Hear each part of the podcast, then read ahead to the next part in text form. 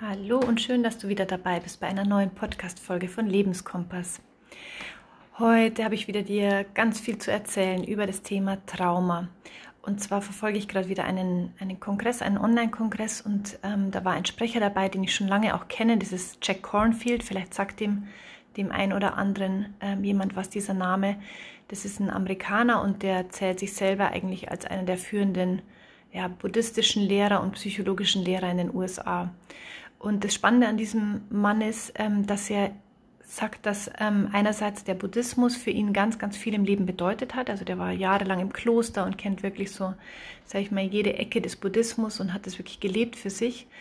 Und gleichzeitig hat er aber gemerkt, dass immer, wenn er dann in dieser, in dieser Meditation und in dieser Ruhe war und in diesem, ja, in diesem tiefen Einssein mit sich, dass dann die Wunden aus seiner Kindheit in irgendeiner Weise hochkamen und dass er dafür keine Lösungen gefunden hat, dass das immer wieder so eine Kreislauf, so eine Spirale war. Und ähm, ja, um sich kurz vorzustellen, was anscheinend in seiner Kindheit passiert ist, ist, er muss einen sehr gewalttätigen Vater gehabt haben, unter anderem, ich glaube noch mehr Sachen waren, aber der muss wohl immer wieder die, seine Mutter auch geschlagen haben oder von der Treppe runtergestoßen haben. Und ähm, ja, so kann man sich vorstellen, dass das halt für den äh, für den kleinen Jungen, für den Jack eben sehr dramatisch und sehr eine hilflose Situation war. Und ähm, ich finde es deswegen so spannend, dass er das so selber so schildert, seine Erfahrungen, wie er vom Buddhismus auch zur, Psycholo zur westlichen Psychologie gekommen ist, weil ich glaube, ich sehe da so eine Parallele erstmal zu meinem eigenen Leben und zu vielen Leuten, die sich so in der spirituellen Szene bewegen, sage ich jetzt mal so grob. Und zwar ähm, ist es so, dass ich persönlich total angetan bin, sage ich mal, von der, ja, vor allem von, von der buddhistischen Lehre, weil da, glaube ich, ganz, ganz viel Weisheit drin steckt, weil sie einfach schon uralt ist, weil da viel erprobt wurde und ähm, ja, der Kern einfach ganz, ganz wichtige Aussagen mit sich bringt. Und das sagt Jack Cornfield genauso, diese Grundhaltung, dieses achtsame mit sich sein, dieses liebevolle erstmal gegenüber sich selbst und dann gegenüber der ganzen Welt, das sind so die Grundhaltungen, die einfach ja, unabdingbar sind. Aber gleichzeitig ist es halt eben einfach immer gefährlich, wenn man sich ja, die spirituelle Szene praktisch so sucht als, als Rettungshaken, als Anker. Und ich glaube, das machen ähm, viele Leute, dass sie da sich so ein bisschen verlieren in, in, eine, in eine andere Szene und denken, damit sind eben dann endlich diese Probleme, die man vielleicht in sich immer wieder spürt, gelöst. Also die Probleme wie zum Beispiel, ich fühle mich in dieser Welt nicht angekommen oder nicht angenommen, ähm, die, die ewige Suche nach dem Sinn des Lebens, das war zum Beispiel bei mir, die ewige Suche nach dem, nach dem wahren und tiefen Glück irgendwie, weil ich das in mir nicht gefunden habe, weil ich immer so leicht depressiv war oder ja, immer eben auf so der Sinnsuche war. Und ähm, oder die Flucht vielleicht auch vor, vor harten Gefühlen, vor stärkeren Gefühlen, also vor tieferen Ängsten oder vor starker Wut und so. Und da versucht man es dann so zu deckeln. Und bei Jack war es eben so genauso, dass er eben gemerkt hat, okay, das allein kann es nicht sein, es muss eine Kombination sein mit der, mit der Sache, die die Psychologie schon rausgefunden hat. Und vor allem da wieder die, die Traumapsychologie, die er in den letzten Jahren erst so, so offensichtlich so viele Ergebnisse raus, rausgebracht hat. Und damit meine ich in der Traumapsychologie nochmal einfach die Tatsache, dass ähm, ja, das Trauma eben im Körper gespeichert ist. Das heißt, erstmal im Körper gespeichert, ähm, dass der Körper sich immer daran erinnern würde, an das, was in deiner, in deiner frühesten Kindheit und sogar im Mutterleib passiert ist. Und da komme ich später wahrscheinlich nochmal drauf, was, was im Mutterleib auch alles sein kann und wie es sich auswirkt. Und ähm, das kannst du durch, ähm, durch viel Praxis mit dir alleine, kannst du das bis zu einem gewissen Punkt lösen. So war es bei mir auch. Da kannst du viel Achtsamkeit reinbringen, da kannst du viel mit, mit Stille, mit Meditation, mit ja, eben im Bewusstseinstraining machen, aber an die wahren tiefen Wunden wird dein, ähm, wird dein Bewusstsein dich nicht ranführen, weil ja das eben gedeckelt wird, damit du nicht nochmal den Schmerz erfahren musst. Also es wird dich dafür schützen. Und da sagt die Traumatherapie eben, dass das, ähm, das war auch mein, ein Interview mit der Maria, das ich geführt habe in einem anderen Podcast, dass diese Wunden nur wieder in Beziehung gelöst werden können. Also deine deine Traumas, deine Wunden wurden in Beziehung ausgelöst, ja, zum Beispiel mit der Vater-Mutter-Beziehung oder äh, mit sonstigen Bezugspersonen in deiner, in deinem früheren, äh, in deinem jüngeren Leben. Und genauso können die erst wieder aufgelöst werden, wenn du eben in Beziehung mit anderen Leuten stehst. Und das muss jetzt nicht unbedingt nur der, das therapeutische Setting sein, das kann auch ähm, eine Gruppe sein, die da sehr traumasensibel arbeitet oder ähm, ja, Familienaufstellung finde ich in letzter Zeit auch sehr, sehr spannend nochmal, da will ich mir nochmal mehr reinarbeiten. Mm, also das nochmal als einen Input und dass das eben so wichtig ist, dass man es halt da einfach sich jemand an die Hand nimmt und sagt, ich kann das nicht alleine schaffen und ich muss es auch gar nicht alleine, ich soll es auch nicht alleine schaffen. Das Wunderschöne ist, dass wenn ich, wenn ich das anerkenne, dass ich es eben zusammen mit anderen Menschen gemeinsam lösen kann. Und er hat auch so wunderschöne Beispiele erzählt von seinen ähm, Therapiesettings, dass er eben zum Beispiel mit, ähm, mit Irak-Veteranen gearbeitet haben, die natürlich so viele ja, schmerzvolle Situationen gesehen haben, so traumatisiert aus dem Krieg zurückgekommen sind und ähm, die können im wahren Leben, können die das ja nie erzählen, die können zurückkommen und ihrer Familie erzählen, ja, und dann wurde da die Bombe ist hochgegangen und den habe ich getötet und so weiter. Das, das hält ja keiner aus, aber die tragen diese ganzen Traumata in sich und der, der Körper hat ständig nur die, äh, eine ganz geringe Lebensenergie, weil alles andere geht ständig ab an diese, an diese noch traumatischen Erinnerungen. Und ähm, ja, und sie haben es eben anscheinend in Truppensettings so gemacht, dass sie ähm, einen Stein nehmen durften für, für jeden Menschen, der durch ihre Hand getötet wurde oder aber auch den sie sehen musste, wie er im Sterben lag oder wie er gestorben ist. Und ähm, durch diese Handlungen und dann noch Kerzen anzünden und durch dieses in einem, in einem sicheren Setting darüber reden dürfen und Musik dabei machen und sie haben es mit Gedichten gemacht und so, war es erst eben möglich, dass so eine tiefe Heilung stattfinden konnte, ja, weil ich das das erste Mal eben alles auch einen Platz findet, wo ich es aussprechen darf, ähm, wo Menschen da sind, die diesen Raum mit dir teilen, also die diesen Schmerz mit dir teilen, die dir offen zuhören und die einfach sagen, ja, ich bin da und ich halte es mit dir aus, diesen ganzen Schmerz, diese ganzen Tränen und ich kann das, ähm, ja, ich kann praktisch da dieser Fels in der Brandung für, für dich sein. Und ähm, das ist, das ist eine, ja, eine unglaublich schöne Erfahrung, die man da sammeln kann. Also vielleicht auch nochmal so, vielleicht hilft dir so diesen Bezug zu haben zu meinen Therapiestunden mit der Maria. Das ist einfach, da passiert im Endeffekt bei der, bei der Sitzung, da wird nicht so viel geredet, ja. Das ist eher dieses, dieses Grundgefühl, diese Grundfrequenz, die immer da ist, dass jemand dir gegenüber sitzt, der hundertprozentig präsent ist mit dem Gefühl. Vielleicht auch irgendwie, lass es energetische Schwingungen sein, lass es ihr, da gehört alles dazu, ne? Lass es ihr Blick sein, lass es ihre Anwesenheit sein. Sie ist hundertprozentig dafür da, dass du deine, ähm, dass du deine Gefühle und deine, ähm, deine Wahrnehmung und deine Körperwahrnehmungen ausdrücken darfst und, ähm, ja, und sie dich einfach nur so annimmt mit dem, wie du gerade bist, was gerade da ist. Und es muss nichts weggedrückt werden, nichts verurteilt werden, ähm, nichts schön geredet werden und so weiter. Und das ist eine, eine unglaublich heilsame Erfahrung. Und das haben wir, glaube ich, sehr, sehr selten in unserem Leben, weil, ja, weil das Leben halt so so läuft und das dann eher extra Settings sind, wo das, wo das stattfinden kann. Ähm ich wollte heute so viel sagen. Ich schaue gerade auf, was ich mich noch gerne beziehen möchte. Vielleicht nochmal eine, eine Beziehung von Buddhismus und ähm, westlicher Psychologie. Im, Im Buddhismus wird sehr viel gesagt, dass wir versuchen müssen, die Schleier, dass wir eigentlich alles, unser ganzen Alltag immer durch Schleier sehen, also nie wirklich die Realität wahrnehmen können. Und ich habe das immer so ein bisschen, bisschen verstanden, ein bisschen auch nicht verstanden. Und ähm, im Laufe der letzten Jahre, wo ich selber so viel bei mir entdecken durfte, habe ich immer wieder erfahren, was sie damit meinen, mit diesen Schleiern oder die Brillen, durch die wir schauen. Man kennt vielleicht dieses Brille oder Schleier aus dem aus diesem Sprichwort, wenn man eben verliebt ist, ne, dass man dann eben durch die rosarote Brille schaut und dass dann alles einfach schön ist und toll ist und so weiter. Und wenn dann die erste Verliebtheitsphase weg ist, dann ist auch eine andere Brille sitzt auf einmal auf. Und da merkt man manchmal, wie die Wahrnehmung von dem einen Extrem ins andere Extrem kippen kann. Also dass man, ja, wer, wer sagt einem da, was die Realität ist? Das eine fühlte sich komplett wahr an und danach vielleicht nach der rosa Brille auch die Sachen, die einen am, am, Gegenüber stören, fühlen sich plötzlich auch total wahr an.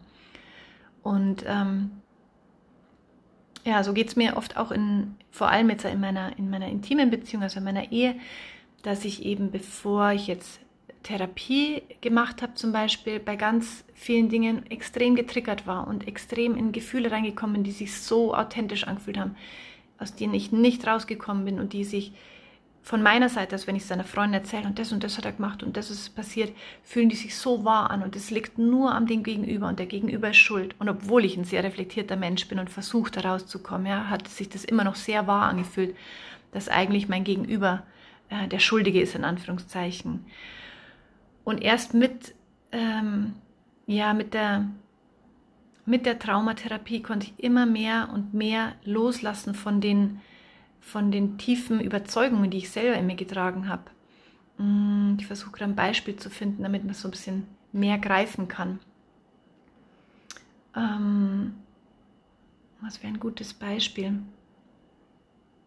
Ähm, vielleicht so eine, so eine Freude auch. Das ist ein, ein bisschen stranges Beispiel gleich, weil das vielleicht nicht jeder nachvollziehen kann. Ich habe immer festgestellt, dass wenn mein Mann und mein Sohn zum Beispiel auf dem Sofa sitzen und eigentlich gerade miteinander kuscheln und Spaß haben und so, werde ich in irgendeiner Weise aggressiv oder langsam unruhig und dann werde ich sauer und dann fühle fühl ich mich so, ja, jetzt haben die wieder nicht aufgeräumt, der Tisch schaut aus und, und die sitzen da in der Ecke und so weiter. Und sage ich mal, ein Vor- und Nach der Therapie, um das mal so klar abzuzeigen, vor der Therapie war es ganz klar, dass ich, dass ich mich total in meiner, in meiner Wahrnehmung ähm, richtig gefühlt habe, dass ich sage, ich muss alles alleine machen. Ja? Alles bleibt an mir hängen und die sitzen jetzt hier rum und chillen und machen und so weiter. Und nach der Therapie ähm, stelle ich jetzt klar fest, ich kann auch in komplett, endlich kann ich in einem komplett anderen Zustand stehen und zwar in diese, in, gehen, und zwar in diese komplette Freude für sie. Wie schön ist denn das, wenn die gerade hier gemeinsam Zeit teilen ähm, und, und Vater-Sohn-Beziehung hier äh, ja, erleben und sich gerade ausruhen und dass die vielleicht gerade sogar Entspannung brauchen und wie gut ist es, dass die sich um sich selber kümmern, um ihre Bedürfnisse, um das, was ihnen Spaß macht, um das, was ihnen Freude macht. Also diesen Blick, diese Brille kann ich jetzt erst aufsetzen, authentisch und kann ich jetzt erst zulassen. Und das ist ein wunderschönes, erleichterndes, äh, leichtes Gefühl, dass ich halt einfach sage, endlich kann ich in diesen liebenden Zustand gehen und denen das lassen, dass die da natürlich schön rumkuscheln. Und davor war es aber eher so dieses, ich weiß, ich müsste jetzt, ich sollte jetzt, also das war schon die zweite Stufe, ich, ich sollte jetzt da freundlich sein, ich sollte denen das jetzt lassen, aber es ging einfach nicht. Ich kam immer wieder in meine Wut rein, so, warum muss ich eigentlich alles alleine machen, warum sitzen die da da und so weiter. Und im Endeffekt lag aber drunter zum Beispiel jetzt ähm, einfach so diese, diese tiefe Sehnsucht nach, ich möchte eigentlich auch Verbindung herstellen. Also ich möchte auch in, in zum Beispiel intimen Hautkontakt sein. Ich möchte auch kuscheln können, ich möchte auch entspannt da sitzen können, aber ich konnte es einfach nicht, weil das ja, weil das ähm, durch andere Dinge ähm, eben stark blockiert war. Oder wenn jemand da sitzt, hat es bei mir getriggert, also wenn mein Mann und mein Sohn da sitzen und eben gerade nicht aktiv sind und mir nicht helfen und beim, beim Aufräumen, dann hat es, ähm, hat es das Bild aus der früheren Zeit getriggert, dass zum Beispiel mein großer Bruder auch immer so da saß und nicht so viel äh, Verantwortung übernommen hat. Aber ich dann wusste, mein Vater wird sauer, wenn er keine Verantwortung übernimmt, wenn er in dem Haushalt mithilft. Und ich habe dann versucht, ähm, damit mein Vater eben nicht sauer wird, weil das ein ein junges Kind und vielleicht ich als sensibles Mädchen gar nicht vertragen haben, habe ich ähm, in dem voreiligen Gehorsam schnell schon aufgeräumt und Verantwortung übernommen und rumgeräumt und so. Und ähm, ja, so will ich dir nur zeigen, dass so viele Muster oft dahinter stecken, die irgendwas, ein, ein Verhaltensmuster im Hier und Jetzt nach 40 Jahren immer noch so krass beeinflussen können, ja, und so eine Disharmonie in, in Familienleben ähm, entstehen lassen können. Und das ist einfach es war für mich immer so belastend und so traurig und so, ja, so, wie soll ich sagen, so zermürbend und so energieaufreibend. Und, ähm, und jetzt, wo ich so das einerseits weiß, woher das kommt, und das ist nicht durch viel Reden, das ist keine Redetherapie, ja, das habe ich nicht groß analysiert, das ist, kam dann automatisch später im Prozess, dass ich das verstanden habe. Aber in dem Traumaprozess ging es erstmal darum, immer wieder die Körpersignale wahrzunehmen, also den Körper sprechen zu lassen. Wo fühlt sich's ähm, jetzt gestresst an? Wo, wo, ähm, wo kommen komische oder unangenehme oder angenehme Körpersignale hoch? Also zum Beispiel eine Enge, ein Kribbeln und so. Und einfach diesen, diesen Körperwahrnehmung, diesen somatischen Marker nachgehen und die mal da sein lassen und wirklich den Körper so sprechen lassen. Und damit löst sich das nach und nach automatisch auf diese alten, angespannten, diese alten, aufgesammelten äh, oder aufgestauten ähm, ja, Gefühle, die eben noch im Körper gespeichert sind ich weiß nicht, ob ich so gut immer erklären kann, wie die ähm, Somatic Experiencing Therapie aussieht, die ich ähm, genießen durfte, sage ich mal, und ob ich die Verbindung gut herstellen kann mit meinem eigenen Leben. Aber es ist mir so ein Anliegen, die einerseits so zu zeigen, was, ähm, ja, was, was kann dein heutiges Leben, wo du sagst, das ist so klar die Schuld im Außen oder weil das und das so ist, die Umstände so sind, ähm, soll ich den Satz Anfang vergessen? nee. Ähm, ja, was kann das eben beeinflussen in deinem, ähm, in deinem, in deinem Alltag? Also wie kann da dein Alltag so viel erstmal ärmer ausschauen und erstmal anstrengender ausschauen und, und angeschränkter aussehen? Und wenn du dann deine alten Wunden auflöst, wie viel schöner, wie viel angenehmer, wie viel liebender kann dann der Alltag aussehen. Also deswegen nochmal so die Motivation an dich. Wenn du so das Gefühl hast, hm, bei mir dürfte auch so einiges ähm, aufgestaut sein und so, dann, ähm, dann mach diese Heilung gemeinsam mit jemandem. Und eigentlich wäre das schon wieder ein neues Podcast-Thema, aber vielleicht trotzdem noch ganz kurz hier mal angeschnitten. Ähm, ich habe ja schon einige Male erwähnt, dass ähm, bei Trauma es darum geht, dass diese, diese grundsätzlichen Reflexe, die beim Menschen immer noch vorhanden sind, genauso wie in der Tierwelt, dieses Fliehen, Kämpfen oder Todstellen, dass die eben ähm, ja, meistens aktiviert wurden, wenn frühes Traumata ähm, entstanden ist. Und da gibt es noch eine vierte, ähm, einen vierten Bereich dazu und der heißt Fawn Response. Und das, glaube ich, betrifft sehr viele, ich behaupte jetzt einmal sehr viele Frauen. Ich kann es von mir selber absolut, weil ich ähm, ja, mich bei den anderen drei Reflexen nie so, nie so wiedergefunden habe. Und der vierte Fawn Response, das ist praktisch ein, ein Verhalten, das ähm, angenommen wurde, wenn diese anderen drei Reflexe nicht gezogen haben. Also weder fliehen kannst du aus deiner, aus deiner Familiensituation, wo du aber vielleicht in Not gerätst, immer wieder Kämpfen geht oft auch nicht, weil wenn du dich gegen deine Eltern auflehnst in irgendeiner Weise, dann kriegst du vielleicht wieder eins über die Rübe, um das mal platt zu sagen, oder ähm, ja, kriegst Langzeitprobleme und ähm, Todstellen, also stilles Mäuschen sein und nichts mehr sagen, ähm, geht auch nicht immer.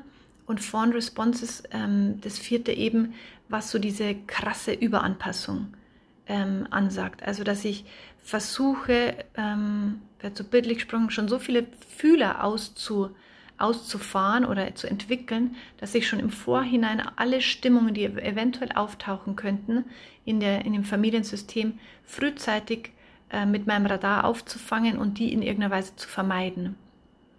Also das Beispiel, was ich vorher von meiner Familie erwähnt habe, ähm, mein Vater war manchmal so, hatte cholerische Züge und ist eben plötzlich in die Luft gegangen und das wusste man vorher immer nicht und das ist natürlich sehr beängstigend für ein Kind, weil es will ja eher Harmonie und es weiß dann nicht, was jetzt da los ist und warum der Vater ängstlich ist und, danach ähm, findet auch vielleicht keine Gut Wiedergutmachung statt, also keine Entschuldigung, keine Erklärung und du bist dann natürlich ähm, ja, in einer Aufregungssituation als Kind.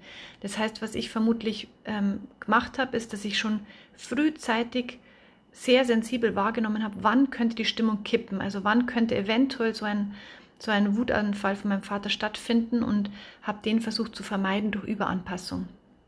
Also eben durch dieses, oh Gott, ich räume lieber einen Tisch auf und ich mache schon alles äh, frühzeitig sauber und ich äh, bin ganz liebevoll zu meinem Papa und zu meiner Mama und so, damit die auf jeden Fall nicht sauer werden könnten. Und ähm, kann man sich aber vorstellen, das bedeutet natürlich auch, dass ich äh, komplett aus dem Kontakt mit mir kommen. Also was bräuchte ich? Und dass das auch nicht sehr realistisch ist für ein Kind und sehr äh, gesund für ein Kind gerade, das, äh, das ja eigentlich erstmal geborgen und ähm, ja, behütet aufwachsen sollte in dem Sinne.